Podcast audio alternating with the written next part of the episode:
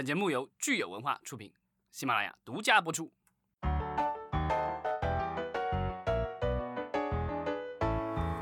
好，欢迎大家收听新一期的影视观察，我是老张。我是大米，大家好，我是石溪，好，今天那个我们来聊什么呢？聊一下上半年的票房吧。对，现在已经七月底了，所以我们聊一下从今年的一月到六月底的这个中国大陆的票房。对，头两个季度的总结，对吧？对，我记得好像我们第一季结束的时候，其实聊过一期，就是中国的票房在第一季结束的时候已经超过北美了。但是在第二季结束的时候怎样？我们又落后后了对 对，主要是第二季度不是特别给力哈。对，那个我们可以报一下数据嗯啊，这个截止到今年的六月三十号，我们的这个大陆的这个票房累计是三百二十点三一亿。对，这个可能很多平台数据不一样，这个是根据广电总局公布的一个官方数据对。专资办的嗯数据，嗯，对去年同期的时候是两百七十一点八五亿，对，同比增长百分之十七点八。对。那北美其实整个上半年大概是六十点六亿美元，总计约合人民币是四百零一亿人民币，是吧？这个是这个我在国内媒体统计的一个数据，我自己嗯统计的一个数据是五十六六点七九亿。嗯，所以其实北美就是差不多四百亿上下吧。对对对对，就是这个比这个国内的票房还是多了个几十亿人民币，对，就是其实没有多很多，我自己觉得。对，但其最实也有十主要是我们亿美元了。对我们第一季度 超过人家了，可见第二嗯季度落后了多少。对啊，对，就是整个上半年其实表现出一种状态，就是嗯，整个春节档之后的电影市场比较萧条哈，对，每个月过度依赖于二月份了。对，每个月我看那个曲线走向就是一个月比一个月低，一个月比一路往下滑这种。对，但是正好好像北美第一季度往往是他们的淡季，嗯，因为那个是颁奖季，然后那时候的那个片子的话，就是它正好是过掉了他们的这个就是圣诞节的高峰。之后的话，其实一二三月份其实是相相对是一个低谷，对他们来说。但对咱们来说，因为是咱们那个农历春节，对，因为咱们的这个就是，我觉得是因为咱们的节假日有一个时间差。嗯嗯其实除了看这个总票房，我们看这个观影人数的话，二零一八年上半年的观影人数也比观影人次吧，人次其实也比二零一七年上半年的观影人次要多了。对，嗯，多了百分之大概十五点五吧左右。嗯，差不多。对，一般跟票房应该是同比的，或者差不了太多的那种。对，但咱们现在就是说票房没有北美多，但是咱们国家现在这个就是电影的银幕的荧幕数嗯量就是已经到了五万多了，全世界第一。所以其实现在咱们的这个就是单屏的这个产出，就是说总票房除以这个多少个屏幕，算出来这个单屏能产出多少票房，这个数字其实比北美现在有一定的差距了。对对对，就是还是我们还有很多的开发空间，所以其实我们看就是。呃，整个市场基本上就是跟着片子，就是发现会有一个，比如说这个月有一些强片儿，它基本上就能带动。然后那，就是说可能整个第二季度我们自己本身的片子也好，进口片也好，我们之前也说了，可能只有一部《复仇者联盟三》是绝对强势的，可以拉动市场的，剩下的片子都相对没有那么没有那么热，就是嗯都爆冷的那种感，觉。然后那个现在其实上半年的话，国产片是票房领先的。对，嗯。前二十里边有十一部国产片，然后前十名里边有六部国产片，对，然后进口片就是只有一部，就是《复仇者联盟超三过了》，超过了20二十亿。对嗯。对，啊然后那个我们也统计了，稍微统计了一下，前二十名，包括国产片和这个进口片在一起，就是前前二十名的这个，一共是二百五十七点七一亿的这个票房。嗯，占了总票房大概有八成，百分之八十。嗯，对，对，这所以这个我觉得个数据这个、嗯这个就说明这个我们的现在的市场是非常非常的依赖那些大片，或者说或者或者是依赖少部分的电影。对我们的票房整体分布不是特别平均，就是说我们上半年上映了包括进口、国产在内的将近三百部片子，但是只有头二十部，它就占据了百分之八十的票房，也就是说不到嗯百分之十的片子瓜分掉了八成的市场。那么从从顺之而来的，也就是说，基本上我们的大多数的国产电影或者是电影就都扑街了，嗯就是这对就是其实大多数人去电影院看的电影其实就那几部。对对，就是我也有一数据统计，就是有那个，就是我看虎嗅网的数据说，就是我们上半年就国产片上映的二百七十多部里面，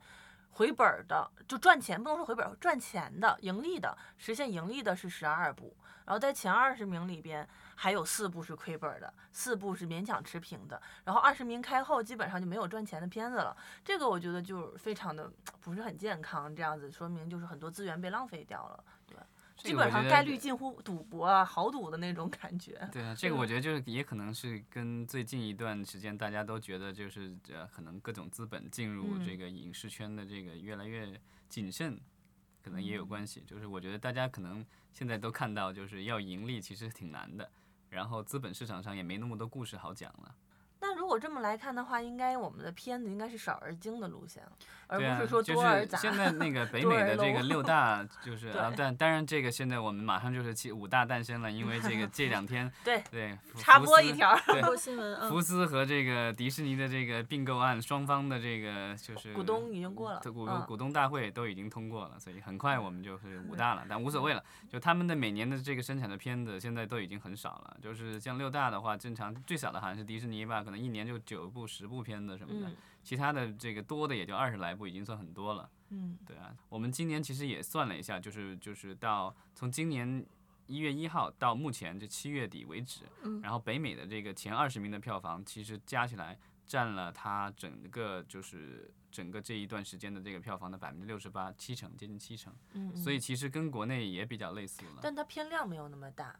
就是说它也是好几百部片子，几百部片子，对，三百多部，我看了一下，也有三百多部。因为北美的话，它有一些电影它是上院线有三百多部，对的，因为北美北美是这样的，它有这种艺术院线，然后小范围的院线，所以它那个就是呃一直还有还有一些电影可能是重播、重新重上映重映的这种会算吗？就我们就算首映上，就是年内首映的那种，因为我知道两三百部也很正常，因为因为就是说它有一些是所谓的叫呃有限范围的上映。对对，它是区域 limited 发行 release，对，种，那种就是就可能就在某几个大城市，或者是、嗯呃，就是可能就是高高收收入、高知嗯识的嗯这个、高知层的这个 这怎么说？那叫所以因为我们看不到，我们只能看到它票房的嗯分布肯定是头部的几个占七成，但是我们没有办法评估它的盈亏，就是说它是不是像我们这样子，就是说一个投收回成本的这个比率也这么低。很早以前这个好莱坞的这个惯例，基本上就是说是十部电影九部亏，嗯嗯嗯。对啊，所以就但是他们可以通过其他的卖 DVD、新媒体或者海外的电影节收回一部分嘛？就是它整体的产品层面的盈盈利，它就是全部都算上以后十部九部亏，那为什么他们还会有？所以现在就是缩减，所以现在就是亏的都是那些独立厂牌、独立厂家这个出就是电影制片厂出来的那些片子，那些片子特别小，然后主打电影节和一些文艺片的观众，然后那些电影的话回本的也不是很理想。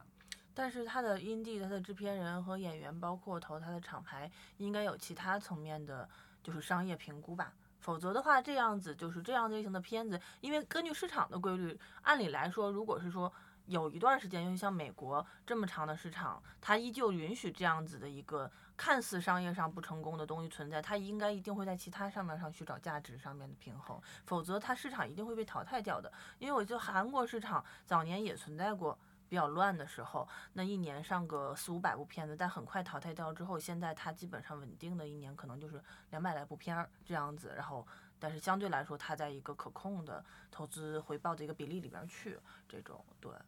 但是我们现在其实说的只是一个纯票房，但是北美的一些内容，它有可能其实不一定是通过票票房它还有比如衍生品呀、或者是其他的后续的有一些这个回收。这个其实其实也是走极端的，就是说小片的话，票房回不来，其他嗯。渠道更回不来。就是说你票房不好，人家根本就不要你，那个电视台也不要，然后那个网站也不要，就算要了也是可以给很低的价格。但那些大片儿，嗯其实它的票嗯。房越高的话，它虽然可能没有完全回本，比如说它电电影花了两三亿美元拍的，票房可能五六亿，刚刚嗯。差不多打平，或者甚至小亏，因为他营销可能还花了两一两亿美元。嗯但是他在后续的话，他有其他各种渠道，他可以去做授权，他可以去卖给电视台或者我说。他们那些小片本身投资成本不高，然后他们其实虽然亏，但是也是小亏，然后但是他可以通过这部片子去呃，比如说在名上。或者扶植人才上出一些效果，这个其实是市场允许的。那他比如说这片子的制片人或者制片公司，他一年有这么几部，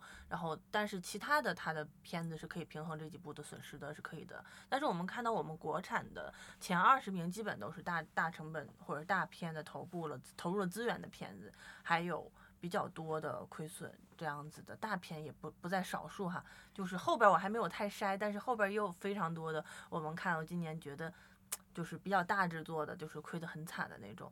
就是我觉得这是一个不太一样，因为本身它的定位就是商业片，它就不是区域发行，它也不是说小成本电影节影片这种，对。但是就是咱们可以看，就是说春节档这个时候的话，票票仓其实全国这个我觉得是票仓最大的这一段期间，那时候的几部片子其实都是呃成本比较高的，唐人《唐探二》啊，然后那个。红海行动、捉妖记，这个都是高成本投入的，对，嗯，但是基本上也都没亏钱啊。西游记亏了，西游记可能是亏的，唯一的一部亏的，唯一的一部亏的，对，剩下基本上就是像都是打平吧。对，我觉得就是我觉得赚钱特别多的可能是我们的一些就是呃。中低成本的那种爱情喜剧什么之类的，没有没有，真的不是。你看一下，就是我们唯一的十二部盈利的片子，在上半年就是统计的，我可以给大家说一下：《红海行动》、《唐探》、《捉妖记》，后来的我们《超时空同居》、《无问东西》、《熊出没》、《无问西东》、呃，《无问西东》，sorry，《熊出没》啊，厉害了我的国，然后《幕后玩家》、呃，《猛虫过江》、呃，《祖宗十九代》啊，《二十一克拉》，没有了。剩下的就是要么就是打平，要么就是亏本儿。对，这里边有一些是后来的我们就属于这种就是中低成本的但这里边保，比如说比如像《祖宗十九代》啊，或者是有一些喜剧，它本身其实是成本比较低，然后以小博大的那种。它有一些可能操作上面也没有说，虽然口碑不太好吧，但是它操作上面就是为了就是这按这样的比例赚钱的。但是其实剩下的很多的片子，它其实操作上面像《英雄本色》啊什么的这种，它还是。在评估上面觉得还是不错的一部片子，就是最后出来的效果也不是很好啊，甚至爆出了跟发行方的，就是骂战、撕逼这种。就整个上半年还有一个问题就是，就是片方和宣发方因为这种，就是大家的。投入预期和产出预期太不匹配了，出现撤档啊、撕逼啊、对骂这种情况，其实我觉得都反映了我们现在。但我觉得就是因为就是说，就是少量的片子挤占了大多数片子的票房，所以现在就是要在这个重重包围当中杀出重围，其实难度越来越高了。对对对，这个时候的话，不是说你拍出一部呃还不错的影片，就一定说有能不错的票房回回收。对，这也是我们就是其实今年大家会。就是其实往年过前几年，我们会发现说，很多人都说做电影的宣发是特别不容易的，说内容没有宣发拼命，然后宣发花样百出，联合营销说中国有一个有之前我们说说中国的宣发绝对是领先于全世界的，就是各种玩法，但是就是从来都没有人去就是类似于说指责过，或者是项目方指责过宣发方的。只会出现一些其他的项目方指责某些宣发方违规操作，但是本项目内容其实很少。没有，但是现在今年出现了仨吧，至少对。现在我觉得就是有一些宣发方就有点过分了，然后就是受到了指责以后，然后要要反讽人家那个片方，说你骗子不行。这但这两年确实我们会发现宣发好像开始进行一些就是。没有那么努力了，就变成一种一系列的发行动作，就所有的片子都是你觉得就是现在片 子多了，然后市场就是竞争激烈的话，那有一些片子也许就是你不一定会花那么多资源去。但是我其实我你看我们今年出来的几部片子哈，前十名里边有几部我觉得还是蛮惊喜的，就是嗯，比如说我们可以看到有像《超时空同居》这种小成本的就中等成本的爱情喜剧吧。也有像就是《无问西东》这种，其实他其实蛮文艺或者是比较有情怀的有情怀的这种，他有大明星。呃，他当然他有大明星啦，对。但是他其实就是操作起来也，他的成本也不低啊。他因为请了明星，他的票房预期也很高，对。然后像那个就是幕后玩家不说了，徐峥一直都是发行。徐峥应该是今年今年上半年最大的赢家，是吧？对就是还有就是后来的我们，就是虽然他有刘若英，但是他最后的成果其实也远超于刘若英本身。当然这里边有一部分发行方面的像推票门这种不太有有争议的事情哈。但是我觉得他告诉大家的就是说，其实你要，但是你就会看这些片子本身的物料也好，还是发行层面，他还是用了心思的，就是在细分市场上他是去寻找一条出路的。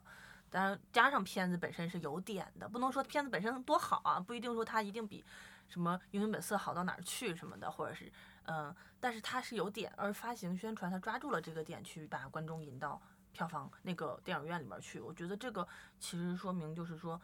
内容肯定是基础，发行也很重要。所以我觉得这双方其实都应该共同的使劲儿才行，不能完全说都嗯都指责某一方，或者都指着某一方，这肯定不行。对啊，其实很多时候以前就是说这个宣发宣发的人比较冤嘛，对，因为这个片子卖得好，然后那个当然制作方说这是我们拍的好，然后那个片子卖的不好的时候，然后说你宣发没做好，嗯，这里外都不是人的那种。所以反正我觉得我们其实国内宣发的有一些公司，或者是整体的，就是就是创新吧，或者是努力达到了一定的程度，包括院线的这个影院的屏幕数也够了，也也不少了的情况下，现在今年基本上就是我看乐观的来说，前前几名的片子整体的口碑是比平平均数比比往年好很多，就是不管豆瓣打分还是老普通老百姓的传播都还可以。然后再加上这个之后，再加上营销的努力，我觉得就是整体我们会看到内容的重要性已经开始显现了。那这个时候，难怪有的片方会返回去说宣发不努力了，就是说我已经尽到力了的时候，我希望大家可以一起努力。但但这个时候，我觉得就是双方需要共同的去去思那考，也互也相撕逼。也有也有一种可能，就是说这个这两年可能国产片的质量确实是有一定的提升了。对对对那原来那个可能五分的片子也能够有不错的表现，现在五分的片子可能就不行了。就受众的口口味是刁了嘛，对吧？就是大家，我觉得大家更更识货了，然后有市场上也有更多好货可以其实这是让你选了。好事儿，对，就是我们不要就是一直骂中国观众是傻逼，其实有好东西的时候，观众还是会挑的。对啊，对所以也不是说每就是每一代的观众都喜欢看《小时代》，对吧？你呃不要看清《小时代》，我跟你哦，讲，没有看清。没准儿就是最最近某些片子上了，不会大家都向开始纷纷向《小时代》道歉了吗？你知道吗？其实不光是对国产电影很挑，其实观众对进口片儿也是很挑的。对，这两年进口片有一些也有点疲软啊。嗯，但我觉得进口片现在的一个疲软，其实也也是由于我们的这个特殊的进口片的制度造成的。就是说，我们的嗯现在的很多的这个，就是有一些进口片，呃，要不是没法做到同步，这样的话，其实网上有盗版什么的，会影响它的票房。对。另外一个就是说，其实在美国还有在世界各地卖的比较好的一些，可能，呃，怎么说，就是不是很符合社会主义价值观的一些电影 进不来。对，一些恐怖片，然后一些一些可能限制级的动作片，其他的一些，甚至有一些限制级的爱情片了，对吧？比如说嗯五十五十度灰之类的这种，但这些片子也不是在北美市场的绝对主流，我觉得。嗯，还还比较主流。比如说像《死侍》这样的电影，其实在呃卖的死侍。是很主流的那个超英片嘛，但是像死侍这种又能打呃 cut 片儿，然后又能进入主流商业片儿的还是少。比如说你像说的五十但恐怖片啊，恐怖片是很很很不这个每恐年都会有几部爆款。它在美国本身也是主打细分市场的，只是说。偶有爆款，但大多数恐怖片其实在一个稳定的区间内做，它没有说要把所有的恐怖片都做成《生化危机》这种 level 的。对，我觉得如果是把这些电影，比如说能够也也、嗯也弄到这个国内市场上，我觉得可能今年引进了那个《寂静之地》，还可以，票房表对现过亿了。对，然后我们可以看，就是这次就是上半年，其实还有一个比较这个令人欣喜的这个局面，就是说我们的很多新人导演都出来了。啊，对，尤其是女导演，我们有了三位六亿俱乐部以上的女导演，对，这个应该是一中国影史上这个票房最高的三位女导演。对对对都在上半年出现哈。对对对，对，一个是刘若英的《后来的来我我们然后是这个李芳芳的《无问西东》，然后还有一个是苏伦的那个超时《空同同居》。，对，对嗯，这个我觉得就是在短短的这个半年内，然后出现了三位，这个其实是应该是票房算是超过了一亿美元的。嗯，吧对对对对对。其中还有一个十亿俱乐部，虽然刘若英导演本身就是个明星哈，但是第一次处女作，然后她主演的电影都没有过过十亿的吧？你不要这么说。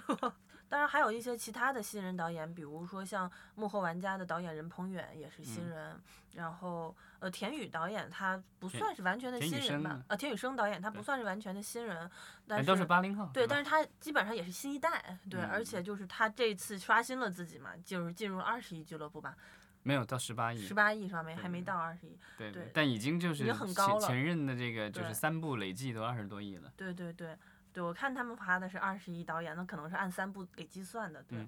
就是就都算是新一代导演，就是接力棒的导演，加上但他那部片子是华谊有史以来 票房最高。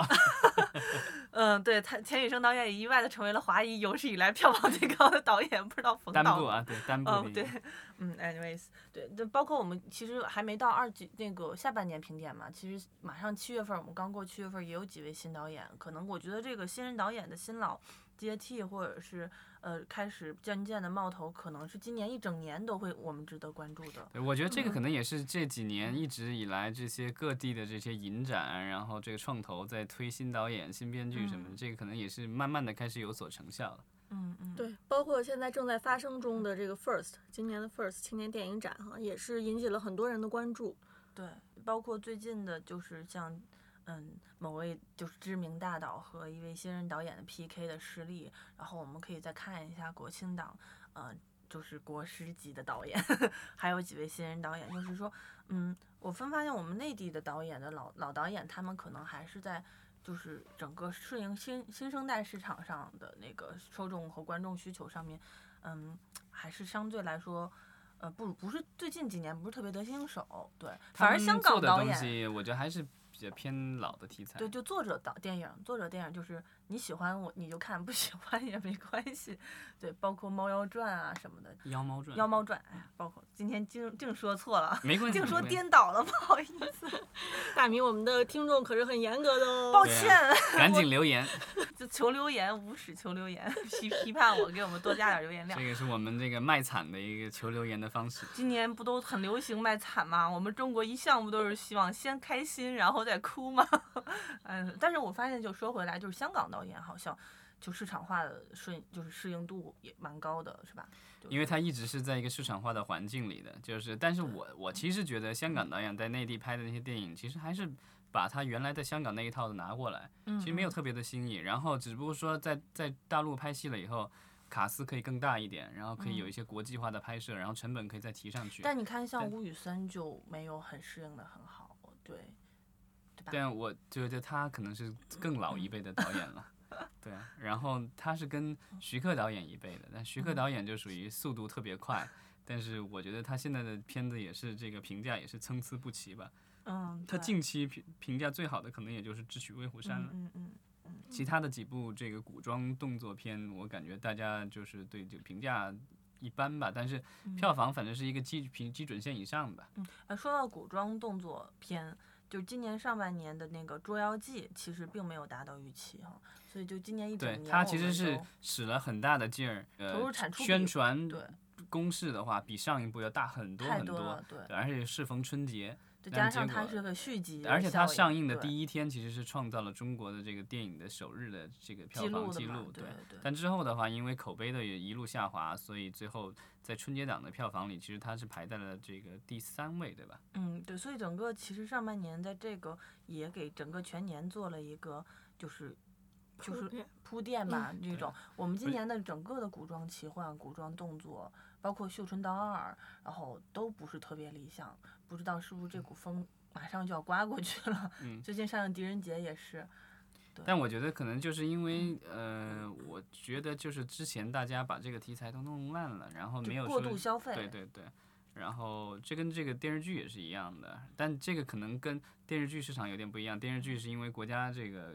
管控的这个原因，所以现在造成这个就是古装剧现在就是播出难的一个问题。但是嗯这个电影的话，我觉得是一个正常的一个市场淘汰吧，就是嗯我觉得可能观众不喜欢，然后所以现在的话就是。也有可能是因为观众觉得在电视荧幕上已经看了那么多了，就不想再在电影院再看那么多。对门槛儿太高了，可能对，所以就是说，古装本身先天的制作成本就高。对。然后你如果只是依赖于一些特效、一些猎奇、一些动作去试图抓住观众，其实就像他说，大家已经看习惯了，在电视上，我去电影院要看，他需要我，我还是希望看到一个不一样的东西。所以我觉得，如果真的还有有心想做古装片儿的制作人也好，制片方也好，需要好好的研究和分析一下这个东西到底如何去抓住受众才好。要么你就降低成本，控制一下。嗯对。对啊，但那个就是今年下半年的话，有那个张艺谋导演的《影》，那个是一个古装的，然后呃，好像还有李仁港导演的那个《刺局》，好像也是古装的吧？嗯，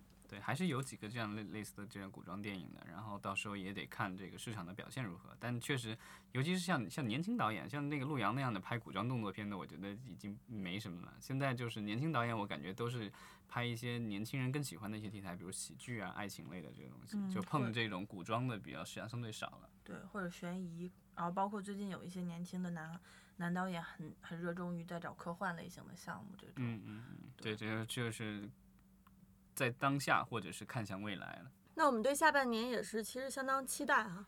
嗯，是呀，下半年其实还是说中国电影一般就是十一之后还会有一次爆发嘛，对吧？没错嗯，，对，就是我们其实我们这一次的话，其实呃整个暑期的话，现在过了一半，暑期过了一半，其实票房还可以了。然后就看八月份，看起来好很多。对，就是像去年的一篇独大那种，现在就是暂时还没有。有了，今年至少有两部了嘛。对，然后下就是八月份的话，还有好几部这个国产大片要上，然后另外好像现在传说中有一些进口片也会上，所以嗯今年其实比较有意思的是，有可能是因为上半年我觉得就是国产片提前完成了指这个指标，然后票房表现不错，所以。呃，总局是不是就放水了？然后这个七八月份就让这个进口片也进来了，因为之前暑期档都是这个国产电影保护月，但嗯现在可能是我觉得可能总局也意识到，好像国产电影的时候翅膀已经稍微比较硬了，嗯 所以就可以让它这个自由翱翔一下。对，起码不是说在骂声一片这种莫名其妙的票房高了，起码我们看到很多片子是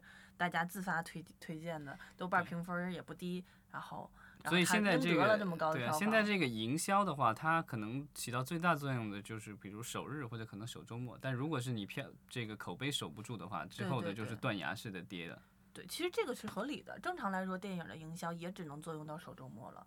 作用到后期可能更多只是维护。对，所以现在就是口碑营销，就是大家我觉得就用的比较多，像今今年上半年的一些。呃，片子的话，他们就是做这种提前点映嘛，就是把嗯口碑这个做上来，然后再大规模上映。好的，那我们就期待一下下半年呗。对，嗯然后下半年我们这个超越北美票房就靠下半年了。对，我们预测预预告一下，我们下周开始要开始做暑期档盘点了。对，是半程，暑期档半程。对，先先盘七月份，然后再来八月份。对，如果我们这个下半年11档能能保持上半年的势头的话，那今年就是超过六百亿总票房的这个这个目标，应该还是能够嗯达成的。嗯，对，这样的话，离我们这个北美超越北美票房的这个目标，指日可待。对，北美现在也就一百一十亿左右吧，一百一十亿美元，然后其实就六百多亿人民币吧。所以如果今年咱们能够达到六百亿这个关键点的话，然后明年再增长一个十几、二十、二十几的话，如果能达到的话，那就差不多跟北美差不多了。其实一年就基本上两个风向标，一个看春节档，一个看暑期档。如果这两个打的基础还不错的话，就觉差不多能稳定一下今年的整个增长率这样子。对所以明年春节档表现如何还是很重要的。嗯，对对对对，明年春节档其实有一些电影已经就是已经定档了，比如说宁浩导演的那个我外疯狂外疯星人外星人，对然后还有之前定档过的《上海堡垒》什么之类的，嗯对。其实我们到时候就是到时候再聊吧，对，嗯好那么远的事儿呢。对我们中间还有好几个档呢。好，那个也欢迎大家留言，那个看跟咱们聊一聊你上半年最喜欢的电影是哪一部。对，好行，谢谢大家。好，谢谢。